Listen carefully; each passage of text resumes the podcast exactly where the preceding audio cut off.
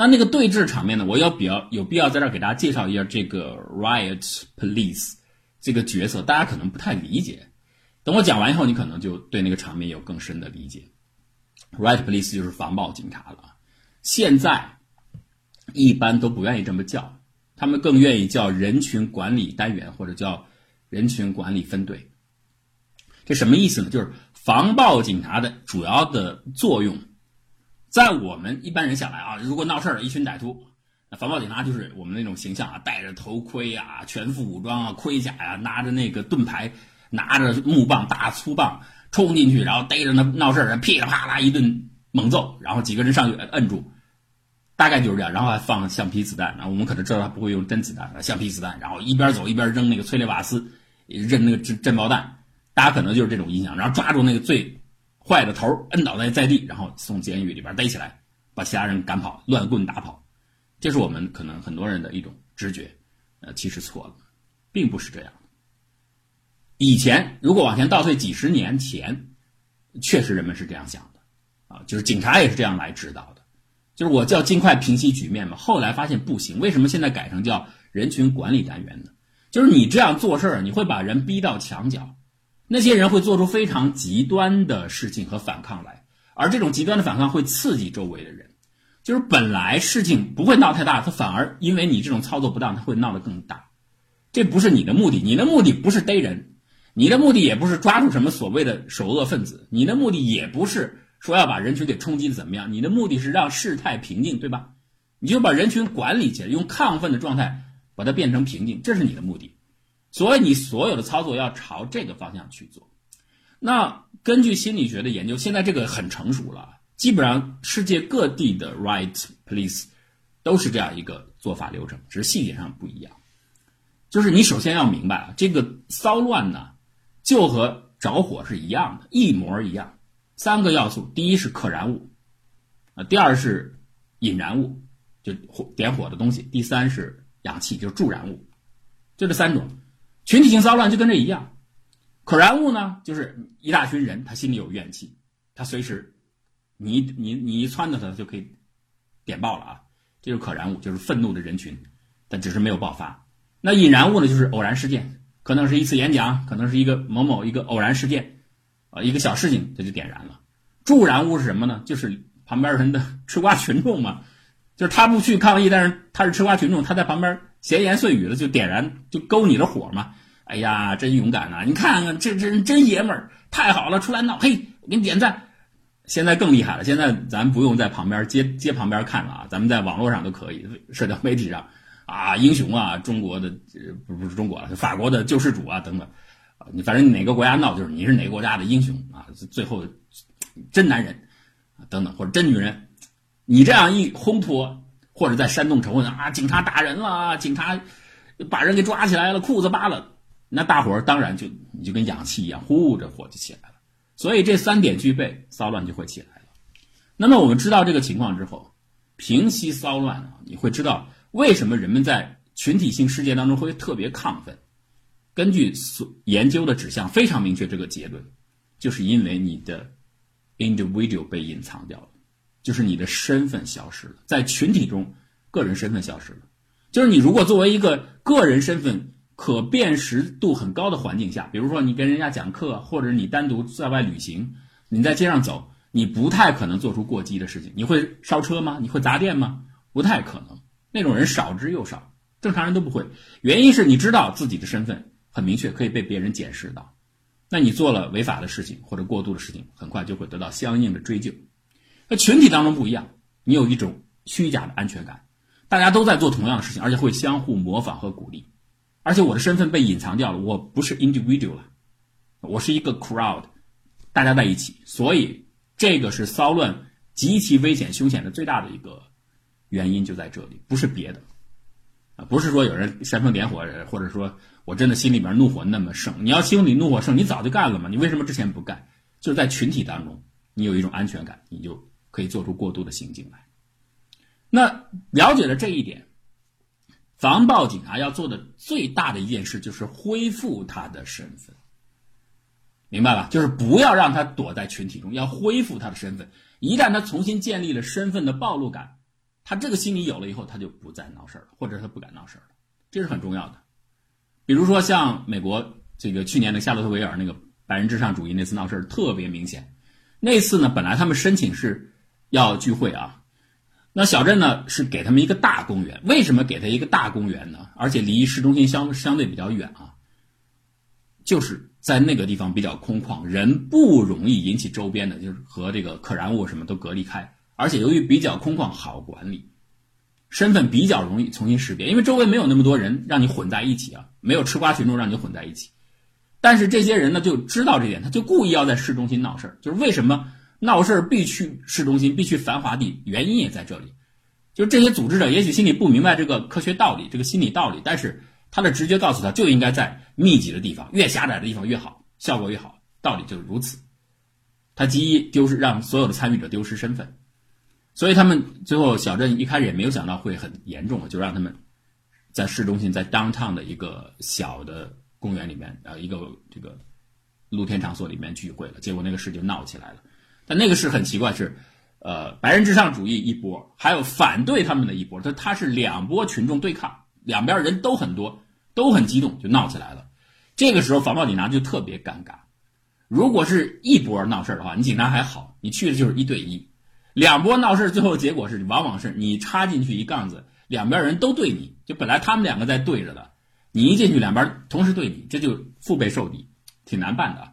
当时在夏洛特维尔这个事情就是这样。那最后警方怎么办呢？他第一件事，本来你申请那个小公园是合法的吧？等到这个事态升级之后，不是正当的，不是正常的这种言论表达或者集会了。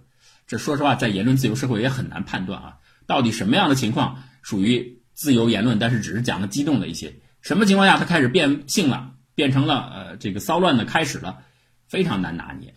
那警察的这个处置也是这样，你到你反应的太弱，力度不够，人家也骂你。你看你处置不当，你不及时，你不给力，所以导致骚乱升级。如果你打的太凶了，或者是你的反应的这个强度过高了，也有人说你啊，说你欺负老百姓。所以其实是非常难拿捏啊。那次事件就是第一件事，就是首先。到那以后，宣布你们所有人退出小公园。这小公园现在是镇政府宣布了，你们的时间过了。刚才是合法的，现在再在里边待属于非法的。那你要退出这个领地。呃，当然，美国它是个法治国家，大家有这意识。那警察一去，稍微呃，这个镇暴警察去那儿呃，维持了一下秩序，大家就退出去了。这个为什么要让大家退出去？退出去以后，这些人还是围绕在小公园的周边，没有散开啊。目的就在于让他分散。分散越分散越稀疏，越容易恢复他的身份的暴露感，道理就在这儿。然后呢，就开始大喇叭宣传，你们赶紧走啊，等等的，就吓唬他们啊。嗯，这个吓唬是很有用。你看那个镇暴警察啊，我们印象当中，全套的那种盔甲又黑又大，我不知道咱们这里边有没有皮革爱好者？有的呢，说不定都非常喜欢那种装扮啊。啊，眼睛也看不见，脸整个是不露出来的。那个盾牌非常大，像我以前讲过，像罗罗马的。军队里边那种长盾牌啊，现在稍微轻量化了一点。那个盾牌如果做的足够厚的话，是可以防弹的。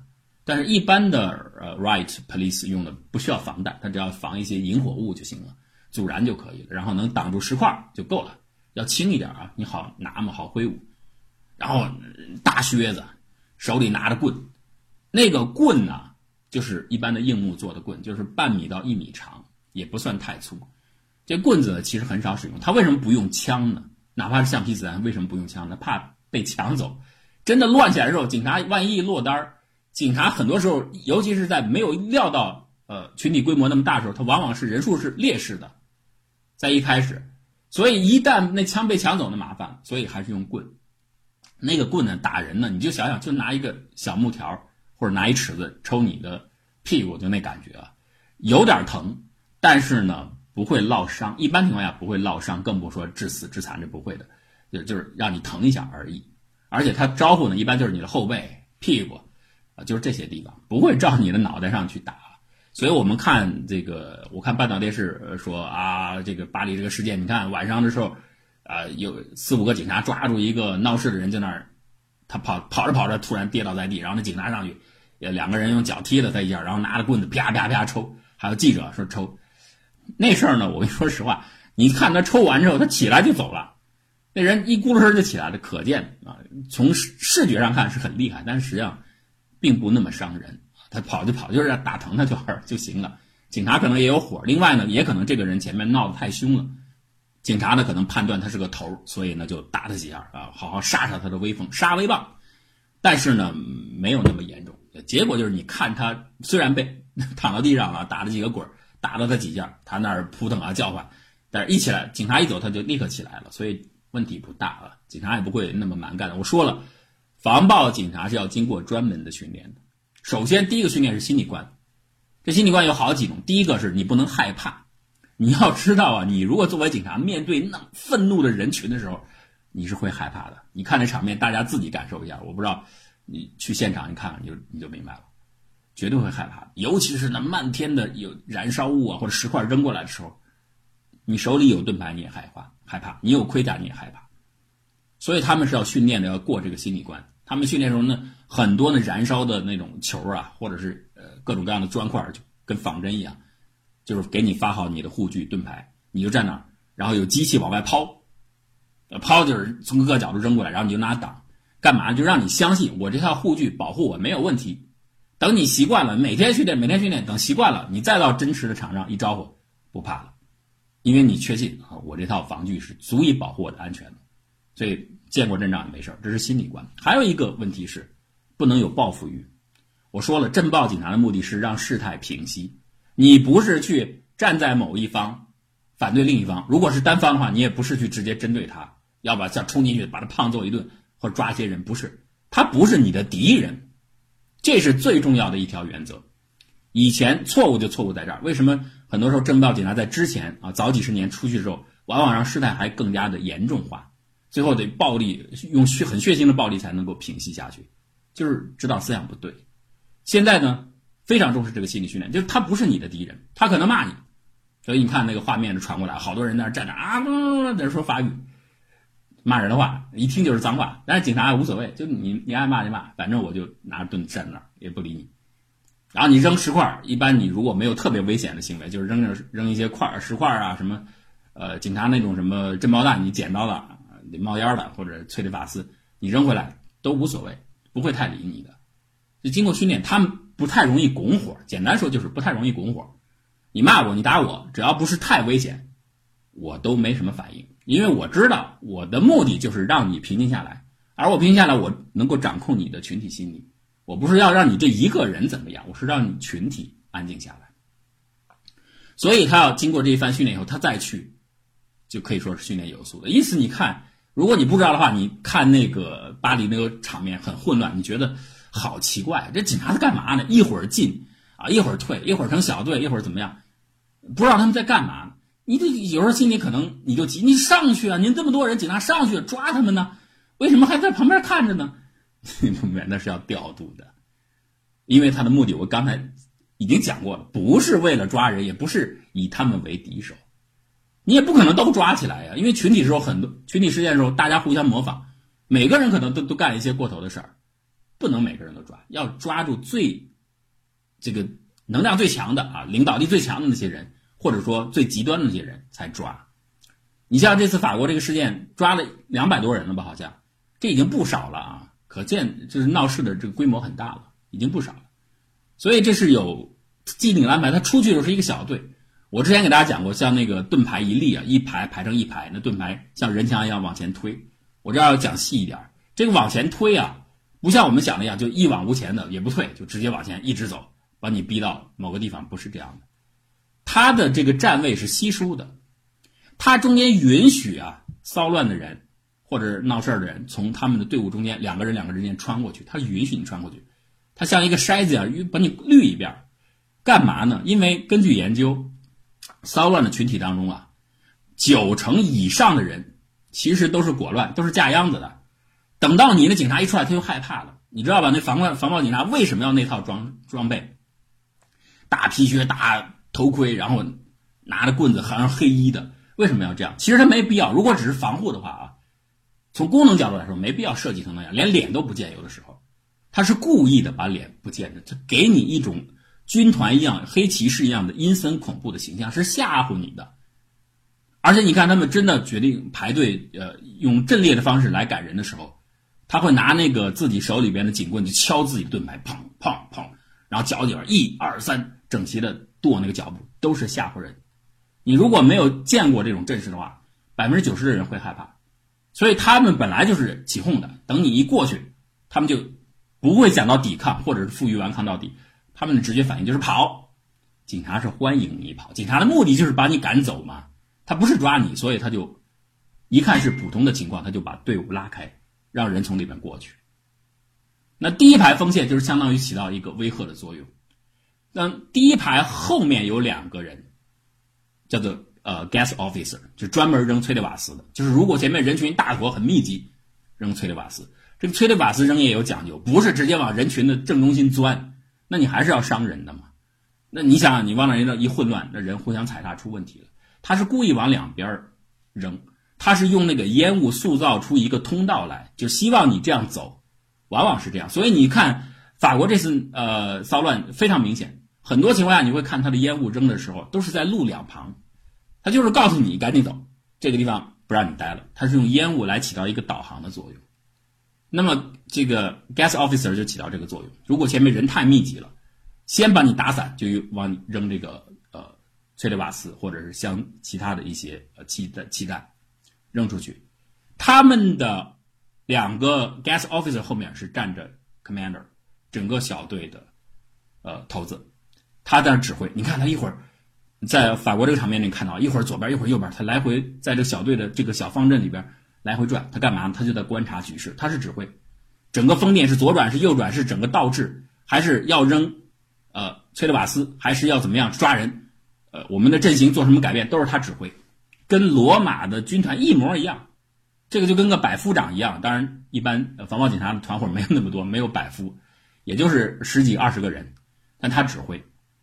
所以他前后左右来回动，所以你看到那个方阵走的时候，移动的那个人就是 commander，然后他的后面再两个是 arrest officer，就是抓人的，就真的走着走着，这个小队呢就像一个过滤器一样，或者也可以说像一个捕食器一样。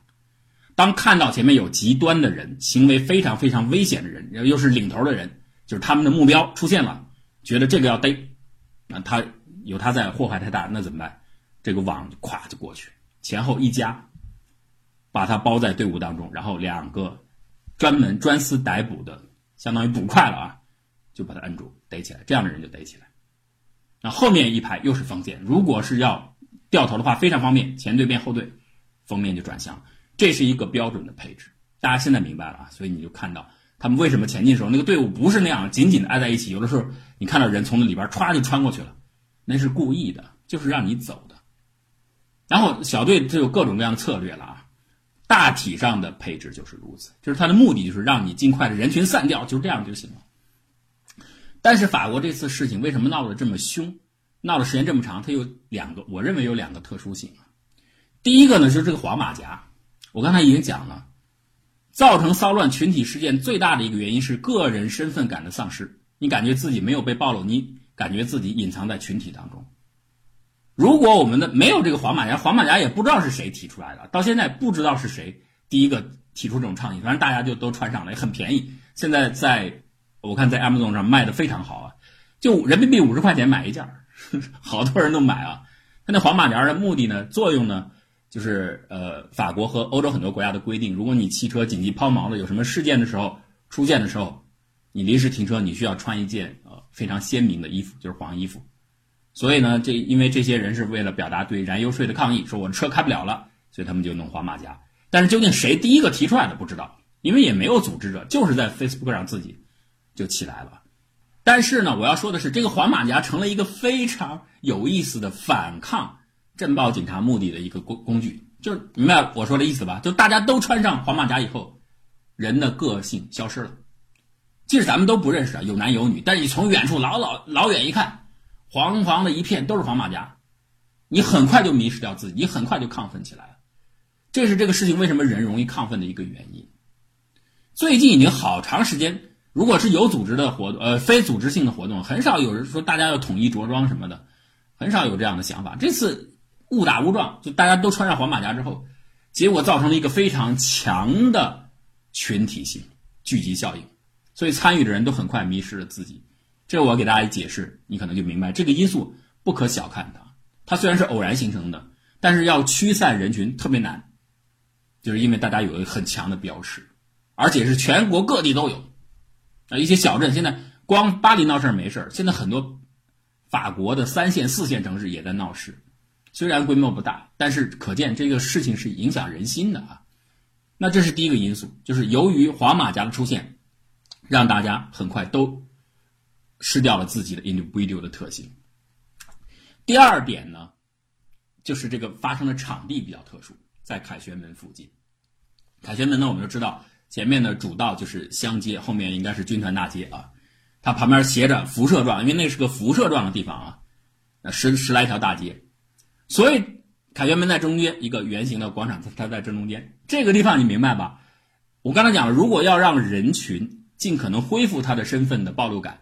觉得我会被别人看到，呃，从群体的迷失当中解脱出来。你你要你要让它疏散，对吧？你让它疏散开，稀疏了，它慢慢就正常了。但是在这个凯旋门这个地方太难了。你警察往这条街上赶，你比方说乡街闹得比较凶，迪奥什么都砸了，你把他赶走了以后，他跑到别的街上了，他还是没有远离。然后你赶到这个街上，他又去跑到军团大街上了，要不就跑到其他的。那十几条街道哪儿都可以去，这个特别难办。所以你看，他出动的那个水炮车，就是喷水车，一呲水，他只在乡街上动啊，别的地方还不去，因为那路可能稍微窄一点。所以十几条地方同时闹事儿，就这个路上也有黄马甲，那个路上也有黄马甲，你把他这边这条路上赶跑了，那边就出来了；把那边赶跑，这边出来了。所以这个场合就始终清场不了。当然，最核心的原因还是法国政府或者巴黎市政府没有下定这个决心。你要真的决心说，我就是清场，我增加警力。也就罢了，就是还是一个平衡，就是允许人民抗议，只要你别太过分，这点大家一定要注意啊。